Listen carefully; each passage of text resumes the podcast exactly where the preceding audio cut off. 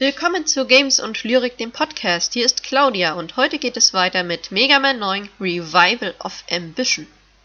Den einen oder anderen mag Mega Man 9 ein bisschen irritieren, denn die Spielereihe, die so Stück für Stück grafisch zur Augenweide wurde, kommt hier total im Retro-NES-Style daher. In Japan erschien das Spiel unter dem Titel Rockman 9 Yabo no Fukatsu. Entwickler war da ebenfalls Capcom, die zusammen mit Inti Creates zusammenarbeiteten.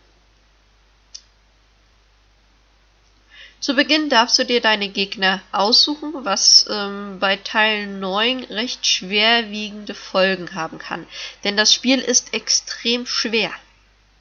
Aber genau das macht ja die ganze Mega Man-Spielereihe eigentlich aus. Wobei man ja sagen muss, Teil 8 zum Beispiel war doch schon etwas leichter als die ersten Teile. Mega Man ist halt kein Spiel, das man mal so nebenbei durchspielt, sondern wo du dir richtig die Zähne ausbeißen kannst, während du dann schon, zehn, äh, schon zum zehnten Mal an der gleichen Stelle gestorben bist. Von der Story her gelobt Dr. Willy ähm, Reue, der bereits in vorigen Teilen ähm, besiegt worden ist, und er schwört dem Bösewicht-Dasein ab, nachdem Mega Man ihn zum wiederholten Mal auseinandergenommen hat. Demnach drehen mal wieder die Roboter durch. Anstatt ähm, Willy auf der Anklagebank sitzend zu haben, beschuldigt Dr. Willy Dr. Light mit einem Beweisvideo des Verbrechens, also muss Mega Man sich aufmachen, um Dr. Lights Unschuld zu beweisen.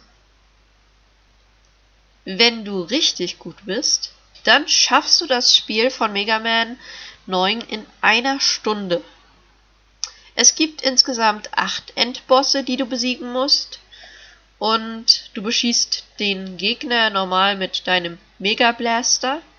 Der Endgegner hinterlässt ein Item, mit dem du dann den nächsten Gegner etwas leichter, wenn du den richtigen erwischt, auseinandernehmen darfst.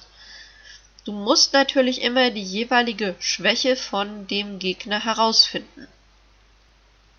Im Spiel sammelst du Schrauben auf, mit denen kannst du dann im Shop extra Leben, Energiecontainer oder Schutz, äh, Schutzausrüstung ertauschen.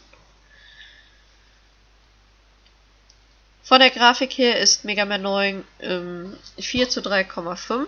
Es ist also fast quadratisch. Die äh, Pixel springen dich ja geradezu an, denn ähm, es gibt auch im Spiel einen Altlastmodus.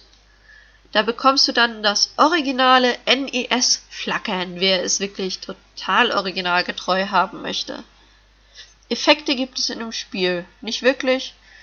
Es gibt keine schön animierten Videos oder so, stattdessen so altbackene Texttafeln, wie man sie halt von den frühen Spielen kennt.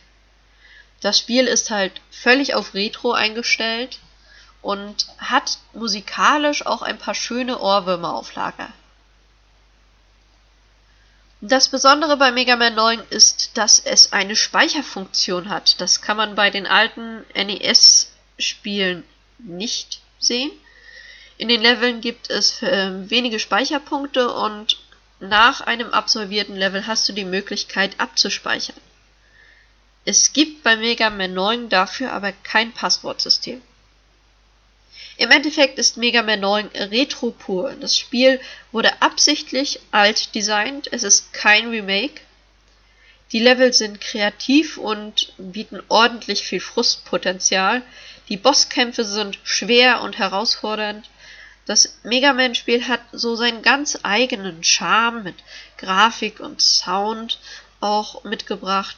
Und wenn du dir dieses Spiel zulegst, musst du mit viel, viel ähm, Arbeit rechnen, um dich da durchzuwerkeln. Denn es ist schwer. Mega Man 9 ist richtig schwer zu spielen. Und es gibt kein einfaches Durchrennen durch die Level. Dafür ist es halt wunderbar für Nostalgiker und halt Hardcore Mega Man Fans auf jeden Fall.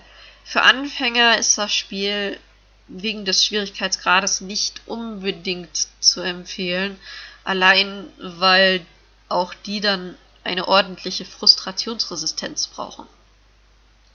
Das war's heute mit Games und Lyrik. Wir hören uns das nächste Mal. Eure Claudi. Tschüss.